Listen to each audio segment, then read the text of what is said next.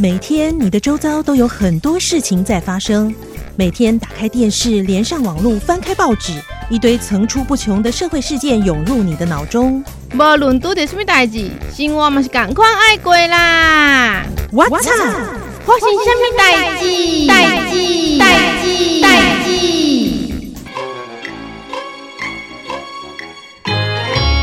哎，嗯，你又怎么了？嗯老师今天说我儿子都不做作业啊！啊，哎呦呦呦呦！哎，青少年的老师也是很难为啊。对了，专家有没有说法？哎，有有有，专家来了！Hello，各位线上的好朋友，大家好，我是佩佩。那今天呢，我们要来一起聊聊青少年的这个阶段哈。老师要怎么做一个练习，去发现影响课业的情绪的产生？比如说，因为课业压力产生，可能拖延啊，哈，或是学生跟老师之间有一些冲突。那今天呢，邀请到了呃，现职哈，在穗禾心理治疗所的合作心理师，是一位我们云林县的行动心理师王孟文。孟文心理师，你好，大家好，我是孟文。接着呢，我们就要来问问我们的心理师，请问青少年课业情绪的压力呀、啊，虽然现在学生的课业真的很多，青少年阶段他的生理状态也是造成他压力的一个原因呢？嗯，对啊，青少年的生理阶段来说，首先他们大脑的部分有一些变化，包括说影响情绪的杏仁核，呃，这阶段的孩子他会变得比较敏感。所以可能老师有出一些作业，或是孩子在写作业的时候觉得挫折，嗯，那他的情绪反应就会比较大。但孩子大脑的前额叶的部分，他又还在发展当中，前额叶大概要到二十五岁的时候才会发展完整。所以孩子在那个写作业的自制力上面，或者是他的控制情绪的部分，还在调整当中。所以有时候他在写作业可能就会暴怒啊，没有耐心写作业啊，或者是可能会把作业本撕烂啊，然后跟他说要要去多写几次圈词，或者是要背什么单字，他可能也会不耐烦这样。哦，所以他就是面对挫折的能力有一些不足这样。对，而且这面对挫折的能力，他可能会去从他的生理反应反映出来。像刚刚有提到说，哎，老师怎么去发现青少年他在写作业上面可能有压力啊，情绪不好？最明显的就是他功课开始拖延，或是他可能会写，可是他就会随便写一写，可能答案是错的，然后他只是把它写完。对哦，那甚至有的小朋友他就会故意忘记带作业本回家。故意哦，嗯，他就会说他忘了，但可能忘一次、忘两次、忘很多次之后，老师们可能就会觉得，哎、嗯欸，这应该就是一个压力的表现。你可能不想写，嗯、所以你不把它带回家，对，或是没有让爸爸妈妈签名联络簿。嗯，那孩子会有什么样的生理反应呢？比方孩子他会就会说，哦，头痛啊，然后觉得想吐啊，拉肚子啊。嗯，那我有遇到学生，他只要想到他要考试前。或者是他要写他不喜欢的那门课的作业，或者是他要去补习，他就会跟爸爸妈妈讲说：“哦，我肚子痛，我要拉肚子。”所以他是真的。呃，我觉得我觉得有部分会是心情影响身体，比方说太紧张了，嗯，或者太焦虑了，嗯，那的确有可能会拉肚子，或是觉得头痛。哦，对啊，甚至有小朋友他在写作业的时候，他会出现拔毛症，就是他就会开始。拔他的头发，然后开始转头发，拔头发，咬指甲。哦，这些都是压力的表现。对，这些都是压力的表现。那甚至有的孩子他会睡不着，做噩梦，嗯、比方说晚上梦到他的作业写不完，然后又被老师骂。嗯，好，这好像我们以前都有发生过。对 对对，老师可能也要去观察刚刚讲这些状态哈。考试前或是写作业前，他可能会有一些不同的生理上的表征，说肚子痛啊、头痛啊，一些奇奇怪怪的你说不上来的那种身体的不舒服。有一些很明显，像刚刚讲的咬指甲，然后拔头发，这都比较明显，而且好像比较奇特一点。嗯，对啊。另外有些比较不明显的，像是孩子写作业的时候没有办法专心，或是他忘东忘西，可能比较容易担忧，那这些都会是一种焦虑的反应。像我们一般觉得说，哎，孩子怎么写作业没办法专心？他可能写两个圈词，他就说他累了，或者是他就会开始东摸西摸。任何我们觉得不好玩的，孩子都可以拿来玩，嗯、不管是玩笔呀、啊、玩橡皮擦啊、玩铅笔盒啊，呃，作业本的角胶在那边搓啊搓啊。对，那其实这种不专心的表现，它也有可能会是焦虑引起的。比方我们。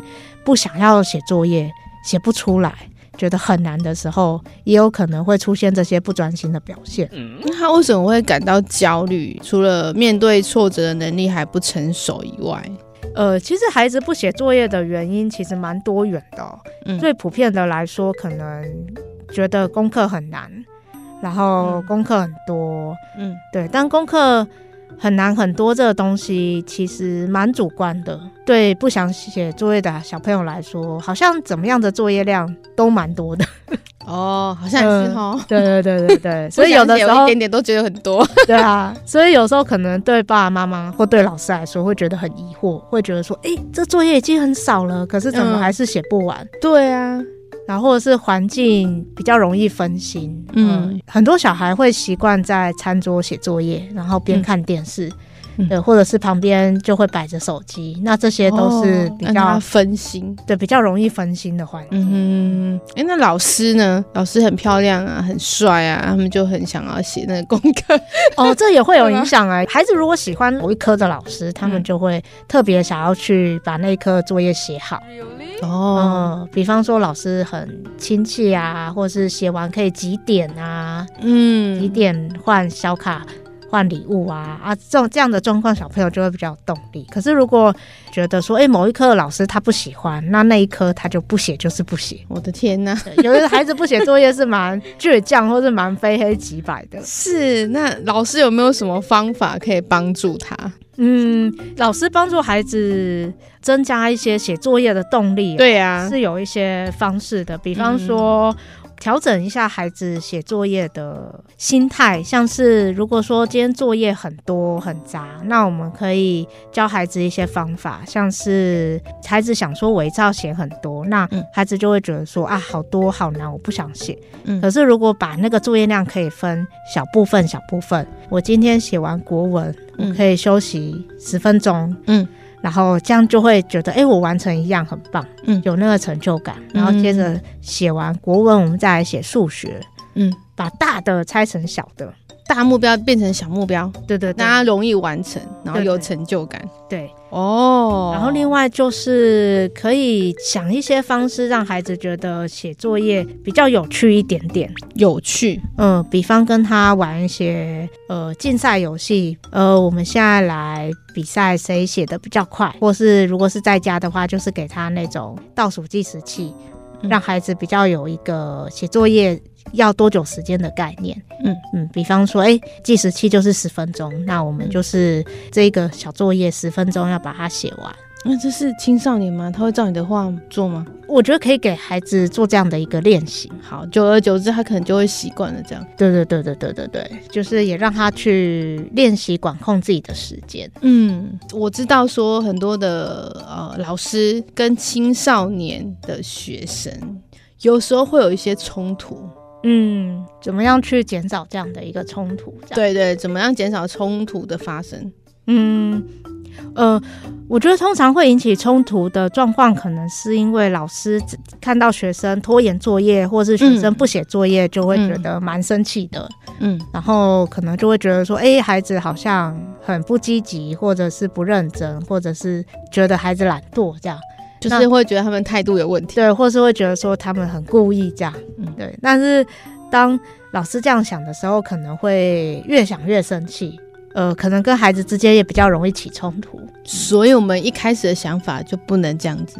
老师们可以去调整自己的想法，改变想法之后，比方说去理解孩子他在写作业上面遇到了什么样的困难。老师发现你最近课业迟交，哎，你觉得？遇到了什么困难？比方可以跟他讨论说，嗯、呃，每天的作业有这几项，那你回家之后你都怎么规划你的时间？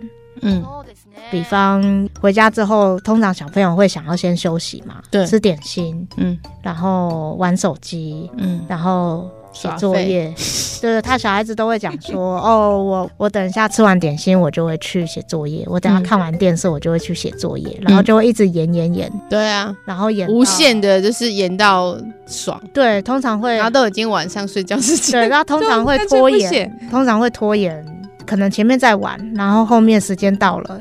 觉得说，哎、欸，爸爸妈妈，你们也拿我没辙，反正我明天就是要上学，所以我要睡觉喽。那怎么办呢、啊？对对对，到底该怎么办？所以这个时候，其实我觉得孩子拖延，呃，很多时候老师也许可以去跟孩子讨论他的回家的时间规划。那这个也需要家长的配合。哦，就是跟家长讨论说，孩子放学之后的时间怎么规划？嗯，然后我们需要给孩子一个比较专注的学习空间，那最好是有一个独立的空间，书房啊，然后有书桌，嗯、不要有一些山西的产品，然后让孩子可以去好好的专注的写作业。对，那如果是国小阶段的孩子，可能父母。像是一到三年级，父母就会需要陪着孩子一起写作业，了解说他、哦、他进度，对对对，比方说，哎、欸，他那一题在想很久，那他到底哪边卡住了，去跟他讨论这样。嗯嗯、呃，那如果是国中生，可能国中生的功课真的蛮难的，家长可能也没有办法一题一题的盯他。对，啊、对对对，那其实我觉得很多时候孩子他如果他会写，他写得出来，他觉得、嗯、啊很简单，通常不太会拖延。嗯，对，那的确国中的作业蛮难的，嗯，所以这个时候可能真的会，如果需要补习或者是需要额外的帮助，额外的帮助，我们就需要拉一点资源来帮忙孩子盯他写作业，这样让他减少一点挫折。嗯。好，所以老师努力的目标，第一个可能就是说心态要改变。嗯，哦，你不要想说，哎，他为什么拖延作业？搞不好是他回家很忙，都要做家里的工作，所以他都没有时间写。对啊，也是有些孩子需要帮忙家里，要先搞清楚他的回家状态是什么。然后第二个就是让他可以自己做一个时间规划的练习，比如说定闹钟啊，嗯，然后再就是在写作业的时候是在一个专注的空间，没有 3C 呀，或者是没有一些比较吵闹的环境，让他有分心的这个状态。呃，再就是说很多的问题需要用一些。方式去达到效果，可能比如说功课太多，就要分散作业的，就大目标变成小目标等等的，调整那个功课量。如果发现说孩子真的写不出来，或者是程度还跟不太上的话，嗯、考虑调整那个功课的量。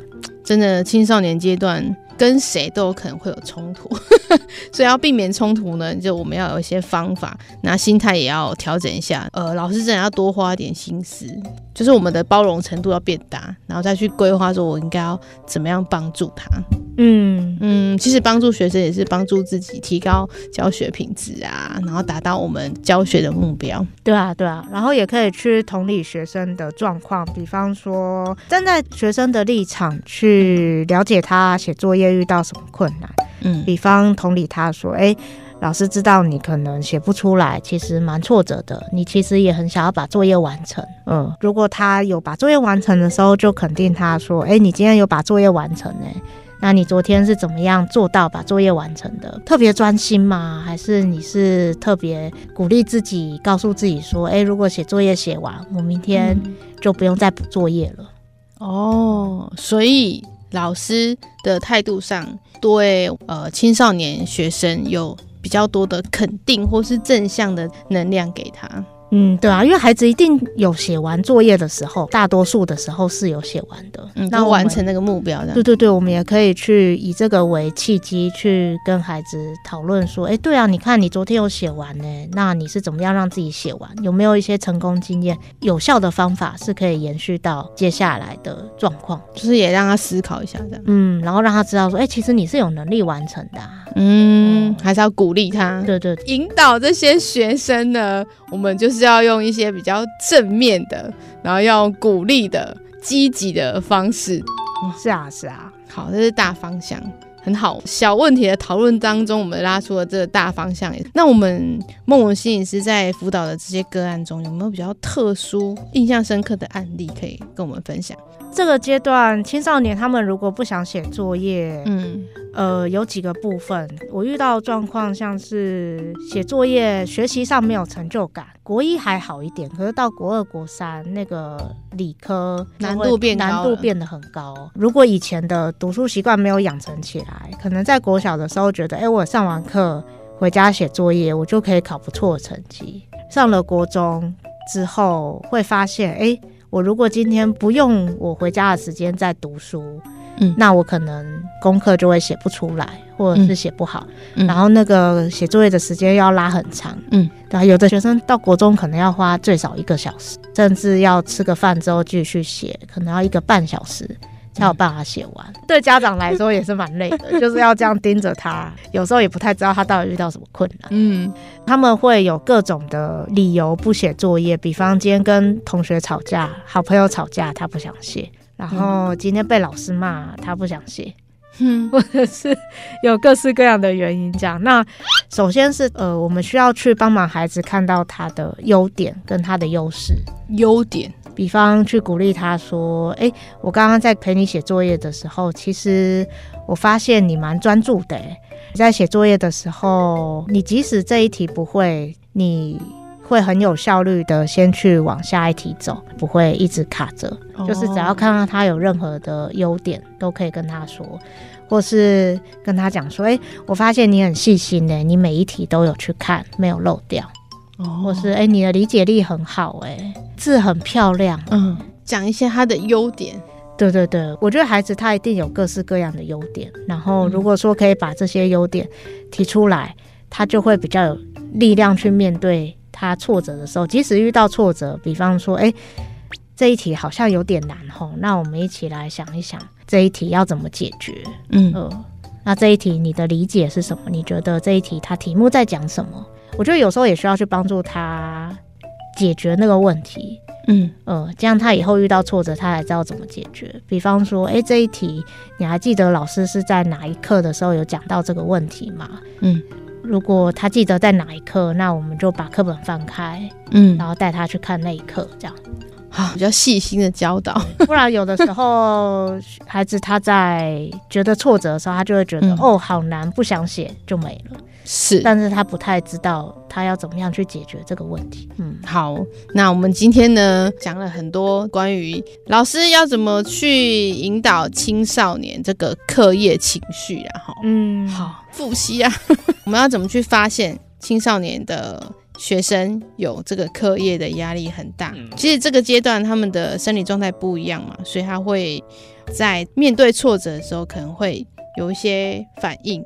好，他可能写作业写不出来，延迟，可能是因为他很焦虑，压力很大。那我们要怎么去发现？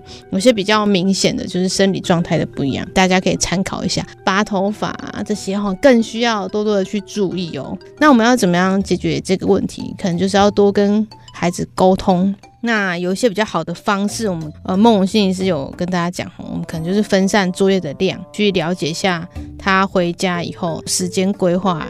好，或者是说他可能真的家里的状况没有办法给他一个专注的空间，了解一下，看要怎么改善嘛。好，那另外就是说避开比较容易让他分心的东西，像说 3C 呀，在引导他的过程中呢，我们要多多的增加一些趣味性，或是多多的去肯定他、鼓励他。好，过程中去发现他的优点，不管是再小的优点。都可以把它讲出来说哦，老师其实有用心在观察他，试图要去了解他很多很棒的地方，他就会被鼓励到。对啊，也是把写作业这件事情变成有成就感跟比较有趣，不管是有趣的背诵方式啊、口诀、嗯、啊。哦，嗯、对对对对对对，这个背英文就很重要。对 对对。好，那我们今天非常谢谢我们心理师来到我们的节目中，哈，来探讨这个哦有一点难的这个话题啊，哈，希望大家都可以多多的使用它，然后提升大家哈在面对青少年的问题的时候，哦有一些方法好好的来运用。今天非常谢谢我们的孟文心理师，谢谢大家。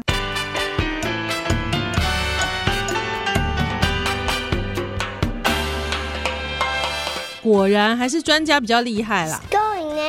为了让自己轻松一点，真的建议大家一定要来收听我们的节目啦，老师们，赶、哦、快订阅加分享我们的 WhatsApp 花型虾米代记，我们下次见，拜拜。